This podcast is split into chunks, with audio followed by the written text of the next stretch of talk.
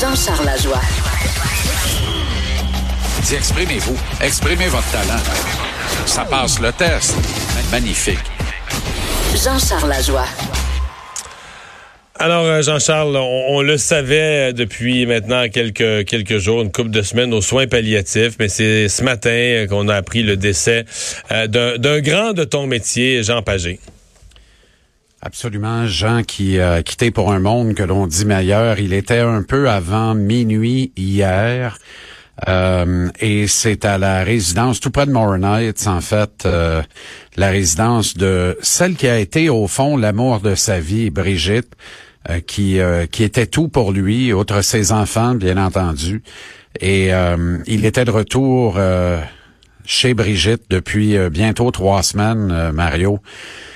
Et puis voilà, en provenance de l'hôpital de, de Saint-Jérôme, où il a reposé aux soins palliatifs, évidemment, pendant de euh, quelques semaines euh, cet automne. Son état s'était aggravé, détérioré euh, de beaucoup en cours d'automne. Mais depuis quelques mois, depuis quelques mois, lui était conscient de, où ça s'en allait, qu'il y avait plus de, il y avait plus de rémission possible. En fait, il avait accordé une touchante entrevue à Régent Tremblay pour le compte du Journal de Montréal.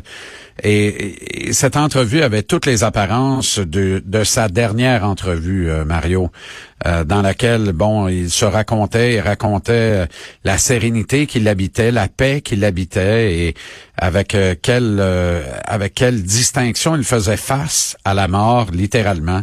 Et puis voilà, Jean est parti donc probablement recommencer à faire du Harley Davidson, ce qu'il ne pouvait plus faire, qui était l'une de ses grandes passions. Il ne pouvait plus le faire depuis euh, trop longtemps déjà, à son goût du moins. Il aurait été actif quand même jusqu'en novembre de l'an dernier euh, sur la plan dans l'espace public, Mario, alors qu'il continuait de, avec acharnement de mener le combat de la campagne Procure mm-hmm. année après année. Incidemment, il aura traversé novembre, le mois du nœud papillon, encore cette année. Et puis euh, voilà. Jean Pagé, c'est une carrière de 50 ans. Alors, c'est pas rien. Et c'est une carrière qui a permis de le voir sous ses multiples facettes et de mieux le découvrir, notamment avec une émission culte de sport en fin de soirée, euh, qui est 110% à l'époque de TQS. Euh, tu sais, ça a fait les, les grandes années. C'était avant l'invasion de la toile, l'invasion des médias sociaux. Alors, c'était vraiment le grand perron d'église ou la grosse taverne à laquelle on, on voulait tous euh, se rendre en fin de soirée pour brasser de la soupe sur le Canadien puis sur ce qui venait de se passer ou ce qui venait pas de se passer. Moi, je me rappelle, écoute, tu sais, Jean Pagé, là, c'est un, c'est un, en fait, la grande force, je pense, de Jean Pagé, et c'est ça qu'il faut reconnaître aujourd'hui, c'était un animateur de carrière, un vrai qui comprenait toutes les nuances de ce métier-là, qui comprenait qu'il n'était pas plus important que le plus faible des maillons de sa chaîne. Ce qui lui a permis, puis je veux pas personnaliser le débat, mais ça lui a permis d'intégrer un TQ de Cowansville qui est en train de te parler aujourd'hui et de lui faire une place avec autant d'égard et de respect qu'il traitait des gars comme Michel Bergeron, qui étaient des personnalités acquises de cette émission de fin de soirée. D'autres gars comme Daniel Poulain y ont été bien reçus et bien traités. Gabriel Grégoire, Bertrand Godin, euh, et je pourrais en nommer là pratiquement des dizaines comme ça. T'sais, Tiggy Aymon venait à 110% et recevait autant de respect, aucun mépris de la part de Jean Pagé, qui savait mettre tout le monde confortable et mettre tout le monde en valeur parce qu'il savait une chose, s'il faisait ça, le public serait bien servi. Et Jean Pagé, un soir où ça a dérapé un peu, le lendemain matin, Mario, mon téléphone a sonné à 7 heures pile. Et je réponds. Et Jean-Charles, c'est Jean, je veux te voir à 10 heures au café au pied de la tour Ubisoft dans le Vieux-Montréal. Sois pas en retard. Et il raccroche. Et là, je pensais que ma dernière heure était arrivée. J'ai dit, ça y est, c'est terminé pour moi. J'ai fait une niaiserie. Euh, tu sais, je, m'installais tant bien que mal sur l'échiquier médiatique montréalais. Je, je cherchais à faire ma place. Et ce matin-là, Mario, j'ai eu droit à une diatribe, un monologue de 45 minutes sans interruption. Et ça m'a changé à jamais. Quand je suis parti de là, j'ai dit, oh boy, OK. Là, je comprends davantage les similitudes de ce métier-là. C'est une véritable leçon de carrière, une leçon de vie que m'a servi Jean Pagé ce matin-là. Plus rien n'a jamais été pareil par la suite, ni même dans le regard de Jean, parce que j'ai comme senti, puis ça, ça me fait plaisir de le dire, puis de, ramener ça à, ma modeste personne aujourd'hui, mais j'ai comme senti que son regard avait changé également, qu'il y avait une plus grande complicité, qu'il y avait quelque chose de, OK, j'ai, j'ai un élève, il est réceptif, alors je vais faire ce qu'il faut pour l'aider parce que, quelque part, je pense que il est fait pour faire ce métier-là. Alors, puis on s'est côtoyé, tu sais, j'ai pas la prétention d'être un ami de Jean Pagé, mais on s'est côtoyé à quelques reprises dans des soupers. On a eu beaucoup de plaisir. Et c'était vraiment ce type de personne-là parce que, tu sais, quand il faisait la soirée du hockey, il y avait quelque chose d'inaccessible. Tu comprends? Tu sais, c'était les gars de la grande tour, puis c'était la soirée du hockey, puis l'importance du bien perlé, puis tout ça. Puis c'était une autre époque. Et il a réussi cette transition à travers 110 et pour l'avoir vu à maintes reprises au contact de gens du public, puis tout ça, dans des, sorties publiques ou au hasard de rencontres dans les restaurants, puis tout ça, Jean savait descendre ou monter au niveau de la personne qui était devant lui. Et, euh, et, il le faisait toujours avec un naturel qui était désarmant. Il aimait le public et je pense que le public le lui rend bien. Euh, dans les hommages qui se multiplient sur la toile et ailleurs euh, depuis euh, ce matin à l'annonce de, son décès. Trop tôt, il faut le dire, 73 ans, bientôt 74. C'est trop jeune pour mourir dans le Québec de bientôt 2020, Mario. Et mais il a livré bataille, il l'a livré avec avec une férocité, il l'a livré farouchement avec tout son cœur pour le bonheur de voir davantage grandir les siens. Et il est décédé entouré évidemment de Brigitte et de tous ses enfants qui y étaient. Euh, il est parti paisible, serein. Et c'est un grand qui nous quitte vraiment. Je sais que la, tu sais, ça a les allures d'une ritournelle. C'est un, c'est une, c'est un peu, c'est un peu un classique dans des situations comme celle-là. Mais ça me fait grand plaisir avec tout mon cœur de dire que je le pense vraiment dans le cas de, de Jean Pagé. C'était un homme bon, c'était une bonne personne. Mm-hmm. Euh, mais on dit c'est une ritournelle, ça revient, mais c'est quand même une génération de grands là.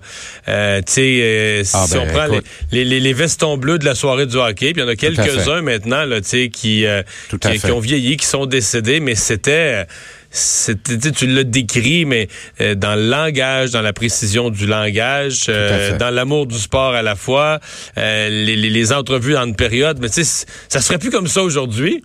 Mais pour ben, ceux qui l'ont vu, c'était une époque, là. Tu sais, c'était ben, quelque tout chose. À fait. Puis, puis je le décris pas comme, je le décris pas avec, je le décris avec aucun mépris, Mario.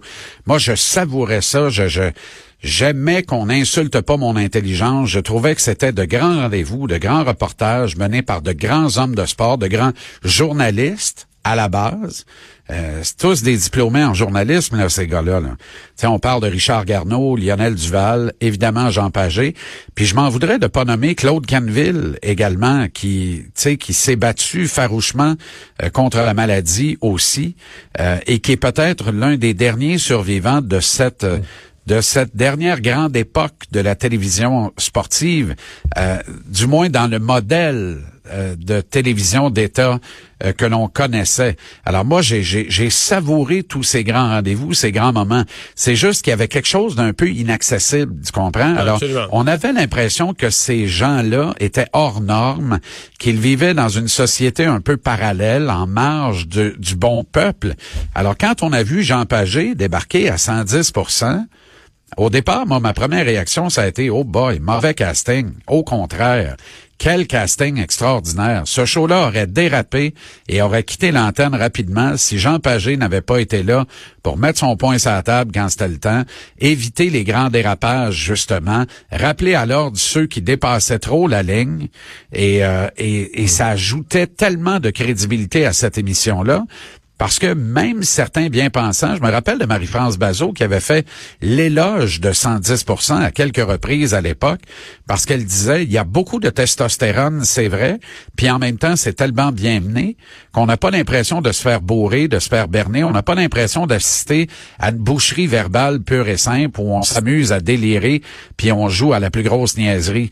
Et c'est vrai. Il y avait, tu sais, on avait beau, les, les, les, élites avaient beau euh, snobber cette émission-là, il n'en demeure pas moins que grâce à Jean Pagé, elle était formidablement bien menée et ça a été un grand rendez-vous qui a donné naissance à des shows comme Dave Morissette en direct, l'antichambre.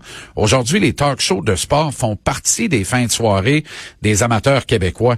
Mais à l'époque, il n'y avait que 110. Puis Mario, euh, tu connais le milieu de la télévision faire 400 000 de codes d'écoute entre 11h puis 11h30 le soir, c'était du monde à la messe en joie le vert. incroyable. Et, et ça scorait régulièrement 400 000. Puis je me rappelle qu'en plein été, parce que moi, tu sais, comme j'étais le dernier arrivé, l'été, euh, je travaillais sans relâche sur ce show-là parce que tout le monde est en vacances.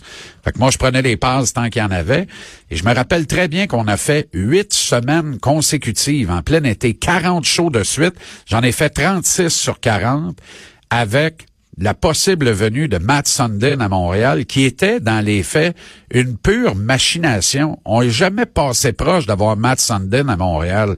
on a réussi à faire huit semaines et 40 émissions de suite avec Matt Sundin en maintenant des pointes au-delà de 300 000 pendant une demi-heure le soir. Une demi-heure ou trois quarts d'heure, je pense qu'on était rendu à 45 minutes à ce moment-là.